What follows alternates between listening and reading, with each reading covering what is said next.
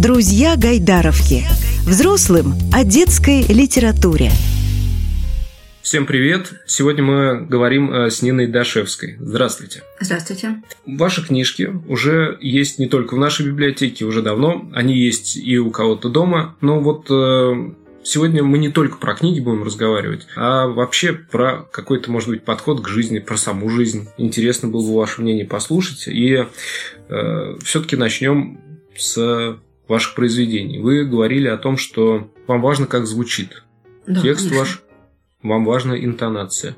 Я так понимаю, большая часть ваших книг – это интонация какая-то определенная. Да? Какую интонацию вы хотите передать? Ну, это не делается специально. То есть ты не думаешь, вот сейчас это будет интонация волшебства, а сейчас это будет интонация ученика второго класса и так далее. Э, Вот. Но здесь еще имеет, наверное, значение какое-то слово органика, да, органично. То есть ты рассказываешь, и люди верят тебе, да, или, или верят, или не верят. И мне хочется найти именно вот тот голос, который рассказывает мою историю, как вот никакие слова не отражают то, что вы думаете. Ну, мы знаем это, да, что любые слова, они все упрощают. Это как сон рассказать, это невозможно. Вот. Но хотя бы приблизиться через именно не смыслы, а интонацию можно. То есть интонация, звук, э, как написано, в каком порядке стоят слова, тоже несет довольно много смысла. У меня был э, у меня есть детский чат, где пишущие там, дети пишут свои сообщения. Я спрашиваю, как прошел урок, у меня была замена. И кто-то из них отвечает, спасибо большое, нам очень понравилось, было очень интересно. Я сразу понимаю, что что-то не так. Потому что вообще-то дети так не говорят в этом чате никогда. То есть что-то случилось. Вот. И в другой ситуации, если бы это был, например, школьный, э, да, школьный вопрос и школьный ответ, и кто-то бы так ответил, это было бы нормально. То есть каждый раз интонация подбирается в зависимости от... Опять же, это не какая-то задача, а это выходит само, или не, ты видишь, когда это не получается, скажем так. Это как вратарь, знаете, видно, видны его ошибки. Мгм. То есть, если он работает нормально, значит, все хорошо. Да, и счет, и Да, счет и не счёт меняется. не меняется, да. Вы и сейчас продолжаяете работать с детьми в школах? Да, конечно, это большая часть моей работы. Сейчас даже вот основная. Это очень разные форматы. Это и онлайн-курсы, и э, офлайн встречи. Иногда одноразовые, то есть ты приходишь просто в школу, разговариваешь. Иногда есть курс там, длиной 5, 6, там, 8 уроков. И опять же, это есть читающие дети. Мы обсуждаем книжки. А есть пишущие. Мы обсуждаем их текст. Ну, мне сейчас все это интересно, и совершенно непонятно, как это делать. Как только мне станет понятно, наверное, мне станет менее интересно.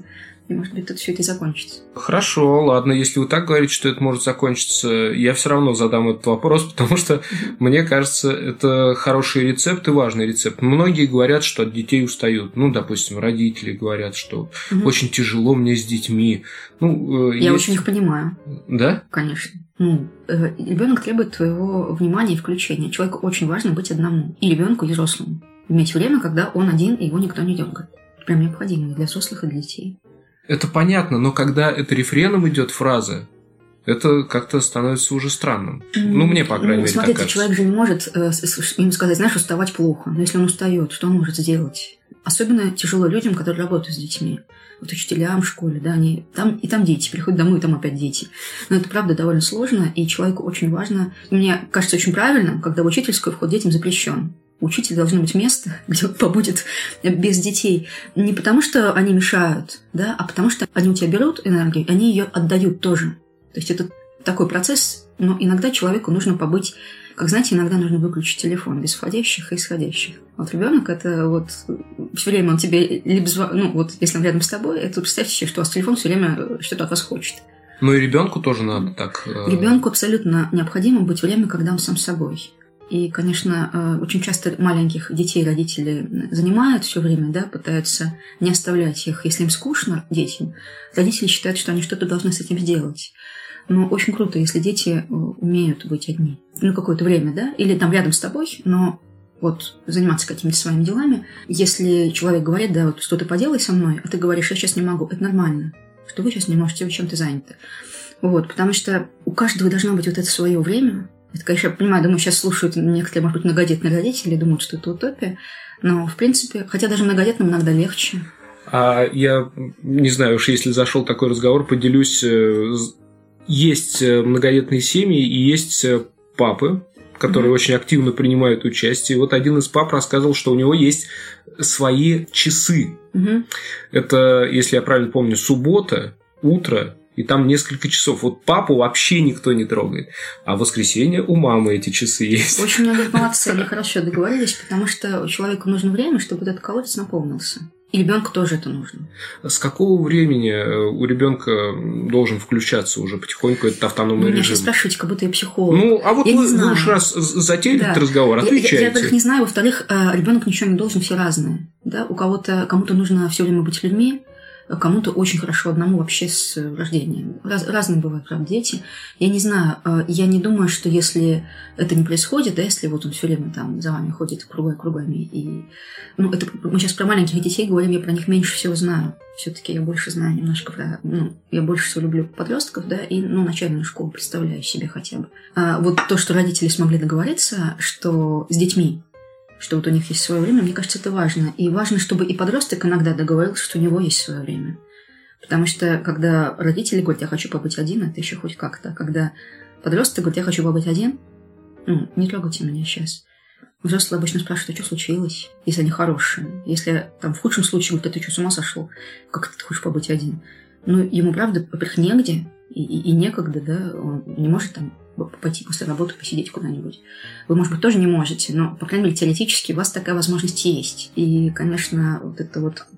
Мне кажется, очень важным побыть одному, и потом быть не... и быть одному, и быть не одному очень важно Мгм. для человека. Вы уже начали постепенно говорить о подростках, о вот таком возрасте. Ну, для многих он кажется непростым, для многих он в то же время кажется интересным. Ни для кого, мне кажется, простым вообще. Все понимают, что это сложный очень возраст. Ваша фраза «подросток нуждается не в бытовом общении». А, Обязательно, да. Можете пояснить? Да, очень часто общение с подростком сводится к вот там поел, не поел, там шапка, ну, то есть какие-то такие вещи, там, сделали уроки, и ты его спрашиваешь, как дела? Он говорит, нормально. Ну, Потому что он не очень понимает, э, о, о чем говорить и как, потому что большинство вещей, которых, э, о чем он думает, он вам, ну, вообще-то он не должен рассказывать. Хорошо, конечно, когда родители рассказывают о себе, это известный такой ход, когда родители говорят, как у них дела на работе, и тут, может быть, ребенок тоже как-то включится, а может быть и нет, он, опять же, не должен.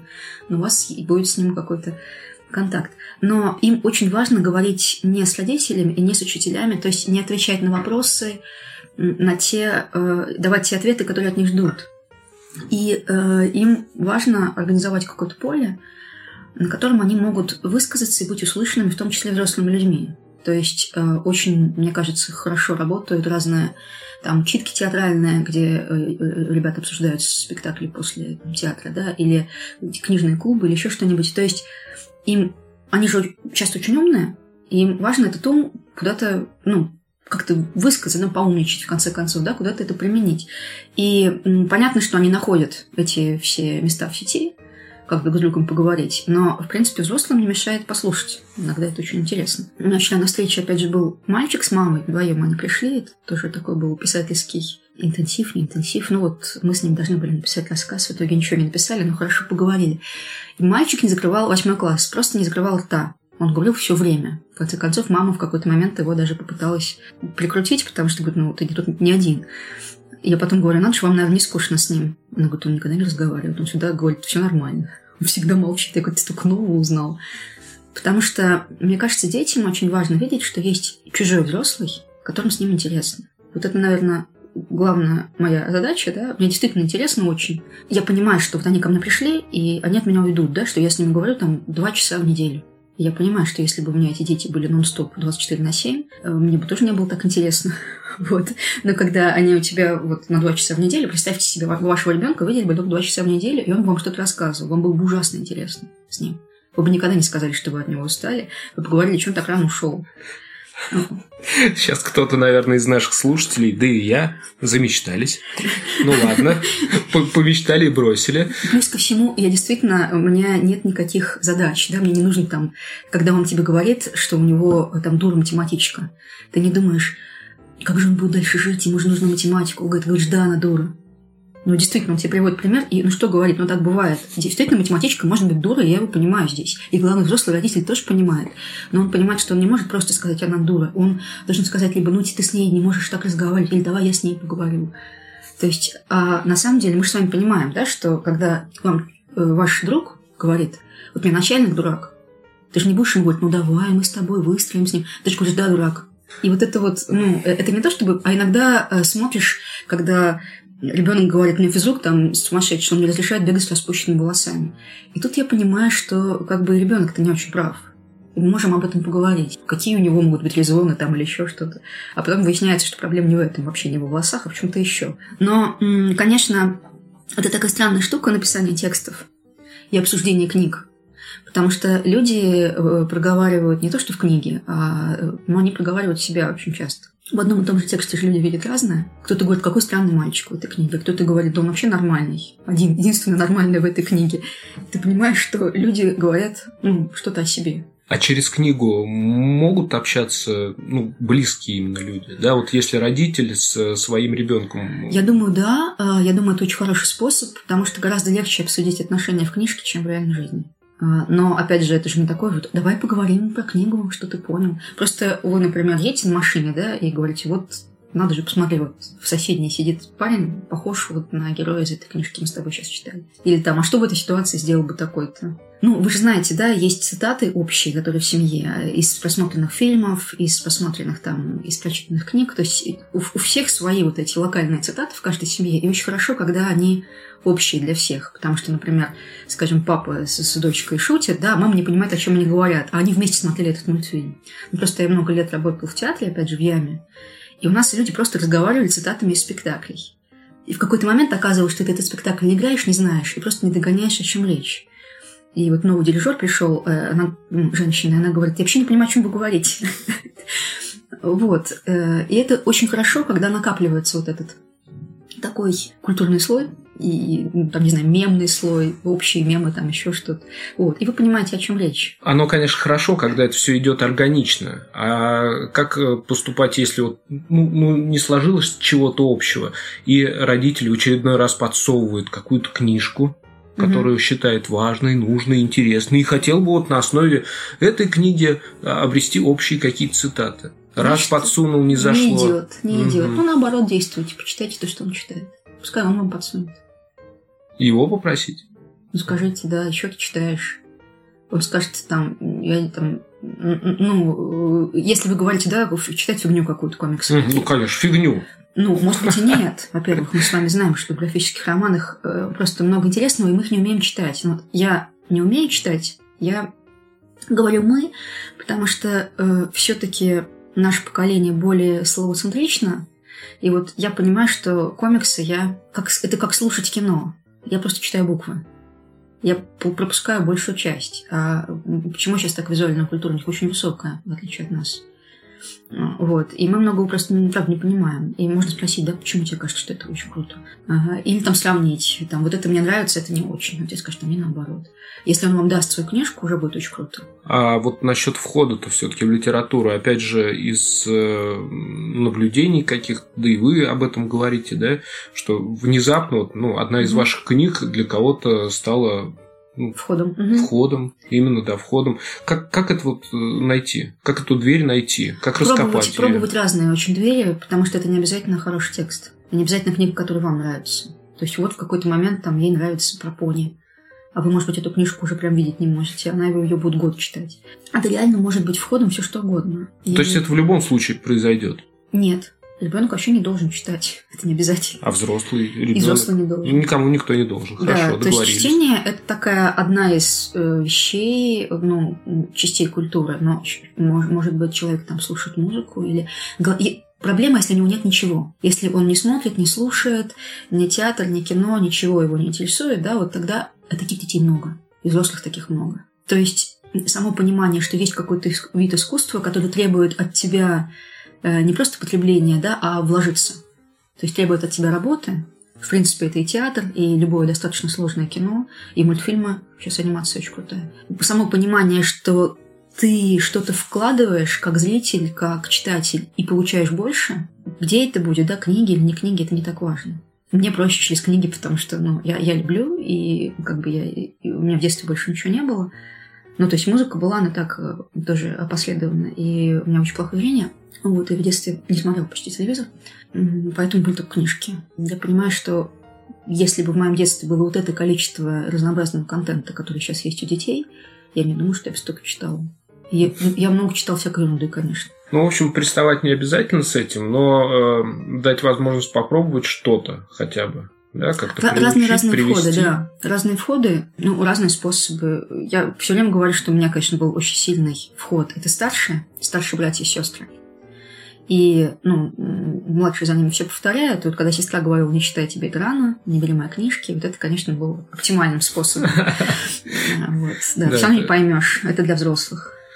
Хороший, кстати, прием. Ну, может быть, некоторым родителям даже удастся что-то подобное но провернуть. я думаю, что дети просекут, если они поймут, что вы им как из, бы, из раза в раз. Если это манипуляция, они просекут. Хотя пару раз, может, правда, сработает. Не читай, это я себе купила. Не читай, все равно не поймешь, это для Женек. Ловкий ход. Да, какой такой Женек?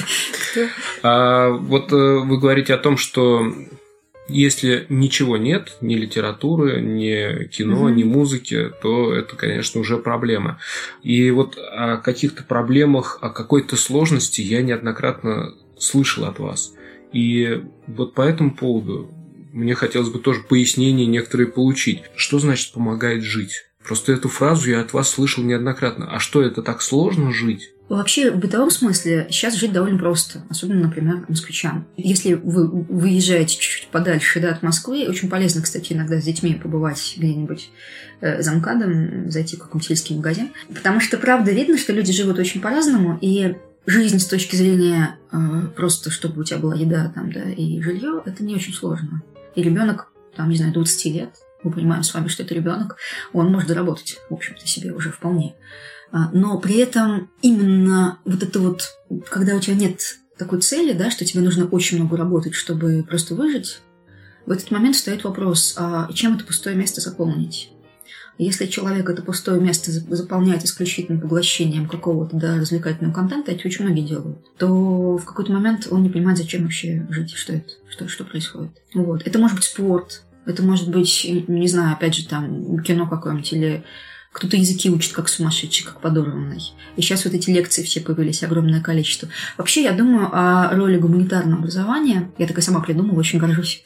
Хотя, может, кто-то до меня это придумал, что технари делали нашу жизнь чтобы человек меньше работал, да, их цель была, чтобы человек меньше работал, технический прогресс. А гуманитарий как раз, чтобы человек больше работал, именно они подкидывают ему какой-то, да, какие-то мысли, куда думать. И оказалось, вот на карантине многие из нас почувствовали, как это важно. Почему произошел бум всех этих лекций, образовательных курсов. Я пошла учиться тоже внезапно для себя. Ну, не то, что прям серьезно учиться, а там свободный университет, еще куда-то. Язык учить лишний раз, у меня ничего не получается, но мне нравится процесс. А, вот, то есть, оказывается, нам важно, чем мы, чем мы нагружаем свою голову, о чем мы думаем, когда мы занимаемся теми же бытовыми вещами. Поэтому я думаю, что роль гуманитарного образования будет возрастать с каждым годом, потому что очень долго казалось, что оно довольно бессмысленно, но с точки зрения пользы, практики. Очень многие так думают, что типа, ну что это за ерунда, что это филфак, что это? Сейчас я вижу, что, конечно, он не дает тебе профессии, но дает инструмент. И ты потом можешь с этим гуманитарным образованием много разных интересных вещей делать. Вот я сейчас смотрю, кто работает у нас в издательстве, в самокате. Там люди, у них есть образование, мехмат, э, нейропсихолог, актриса, там, в консерватория, например, да. То есть люди самых, из самых-самых разных мест приходят. Это очень сложные маршруты образовательные, и мы будем заниматься разными работами в течение своей жизни. Дети, скорее всего, будут очень много разного делать. И вот, например, сейчас я с вами разговариваю, да, казалось бы, при чем тут консерватория? Но я понимаю, что если бы консерватории в моей жизни не было, а, скорее всего, думаю, что тексты были бы, но они были бы совсем другими, и это была бы совсем другая история. То есть большинство э, вещей, которые вот я сейчас делаю, меня научил мой учитель в училище с 14-18 лет. Это было самое главное время в моей жизни, училище музыкальное. Поэтому для меня вот этот возраст 13-14 очень важен. Я помню этот переход.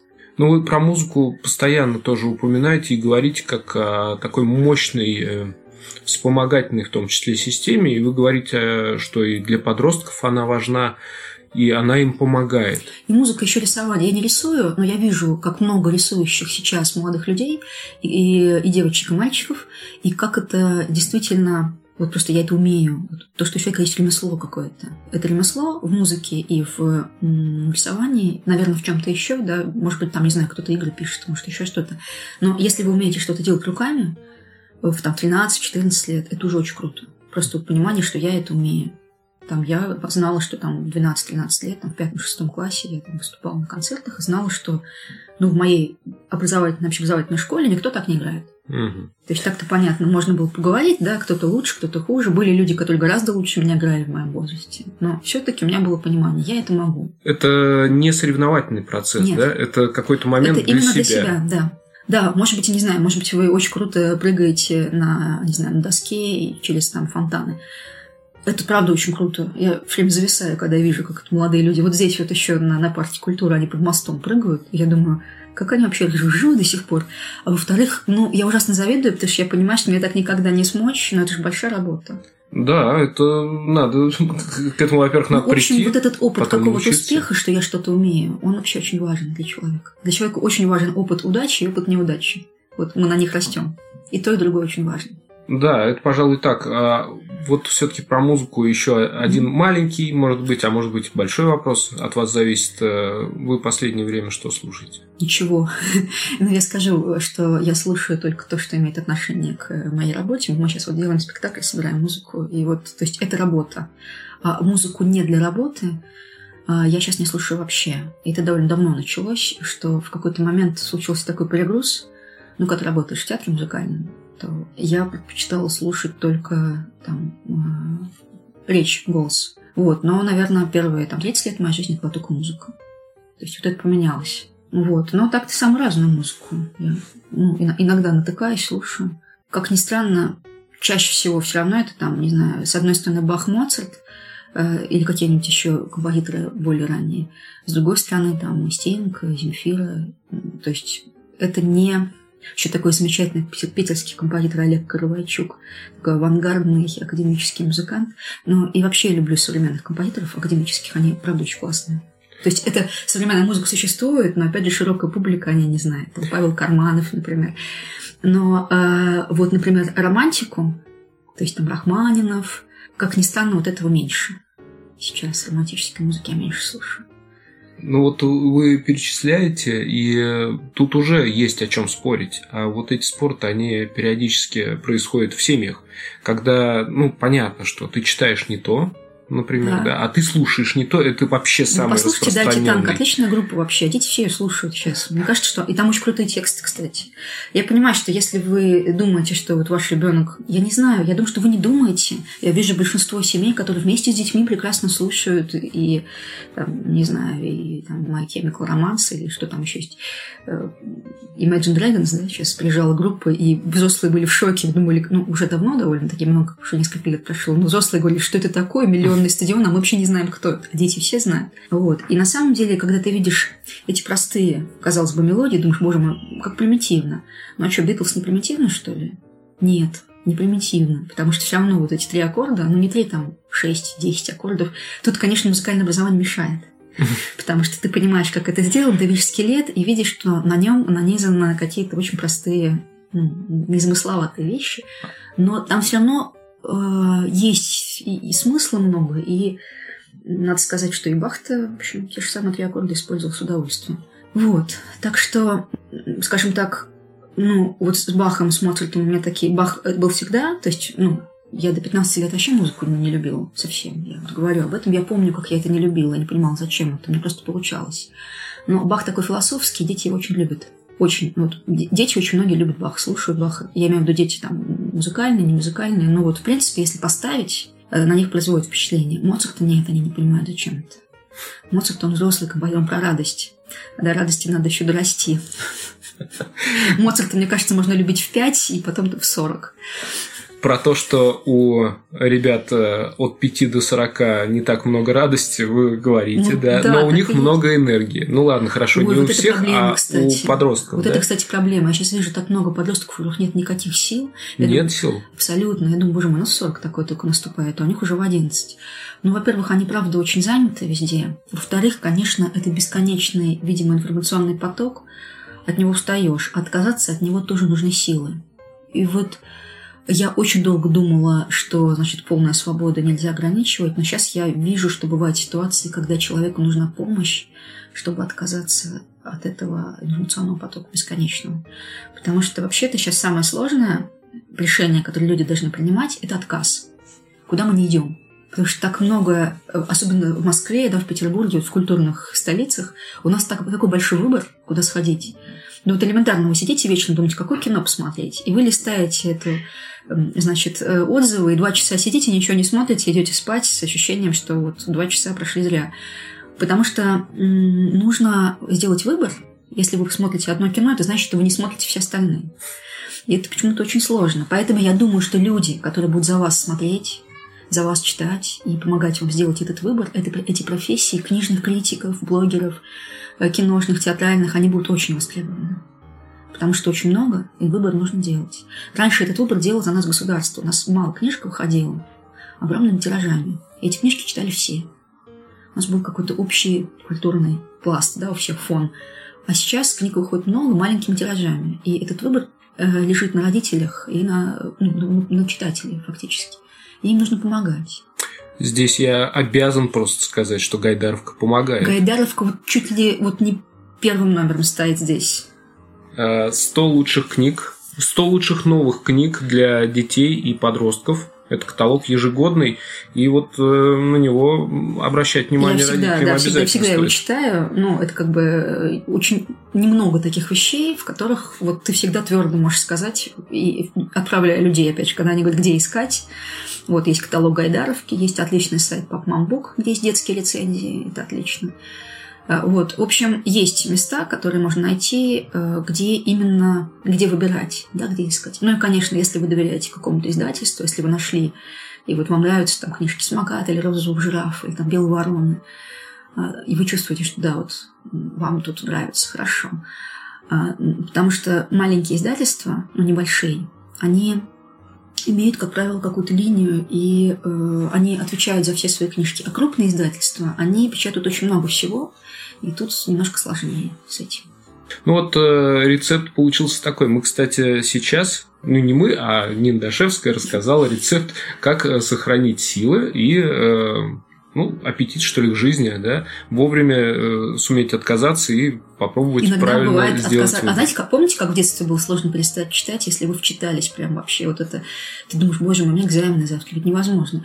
И ты сидишь и дочитываешь там до четырех утра, до пяти. Ведь она никуда не денется, эта книжка. Но ведь невозможно отказаться. Не денется она. Конечно, не денется. А придет э, старшая сестра или брат скажет, так я же тебе говорила. Нет, тебе рано еще. А вот Нет, тебе книжкой. потом почитаешь, сейчас у тебя вот это вот на музыку, потом у тебя французский, дзюдо, и потом все уже спать пора, выключай свет. Ну вот да. поэтому ночью приходится, пока никто не видит. Да, и, наверное, в заключение я хочу, чтобы вы проговорили этот момент. Это, опять же, из ваших э, выступлений, интервью, вы говорите о том, что по-настоящему учиться можно только с детьми. Это очень важно, что книжки не для детей. Вот я все время говорю, что я пишу для взрослых. Книжки вот э, подростковые, 12+, и, да и помладше бывают некоторые. В принципе, они одинаково пишутся для взрослых и для детей. То есть я все время говорю, что я пишу для взрослых, просто там нет ничего, где бы ставить знак 18+. Я знаю, что у меня много взрослых читателей. Действительно, очень важно найти вот эти поля, э, где вы, вам интересно вместе. И книжки, и театры, и мультики. Классные же такие да, мультфильмы бывают сейчас. Мне кажется, в нашем детстве с этим очень сложно было. Найти что-то, чтобы было интересно всем. И мне очень нравится в когда родители приводят ребенка и думают, что они ну, выполняют какую-то такую функцию «я привел». И потом вдруг включаются. Ты прям видишь.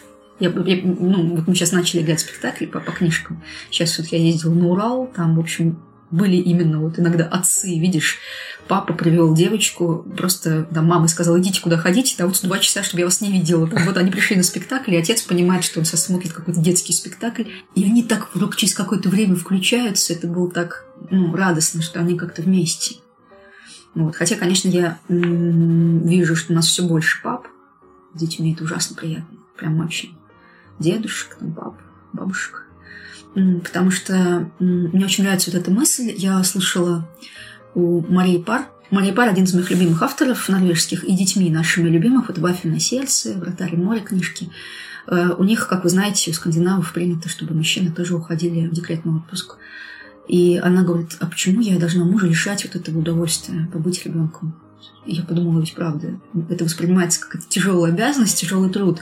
Но если люди друг другу помогают, это правда очень большая радость. Когда дети маленькие, мы никогда столько не смеялись, как когда дети были маленькими. Хотя, конечно, это очень ну, непростая вообще непростой период жизни у всех. Вот. И поэтому, конечно, вот этот контакт, который у нас есть с ними маленькими, я сейчас вижу все больше семей, в которых он никуда не уходит. И никакого такого безумного сложного подросткового возраста не происходит, потому что все со всеми разговаривают. Потому что есть контакт. Есть контакт, да. То есть, очевидно, дети сейчас ближе к родителям, чем были мы к нашим родителям. Это скорее ну, радует. Да, это классно. Но сам факт, что вы вот это слушаете, уже об этом говорит. Спасибо. Нина Дашевская. Сегодня мы поговорили и про книги, и даже про музыку поговорили. А на самом деле, мне кажется, мы поговорили про нас. И ну, да. это важно. Послушали друг друга. И, я надеюсь, услышали. Спасибо. Спасибо. Друзья Гайдаровки.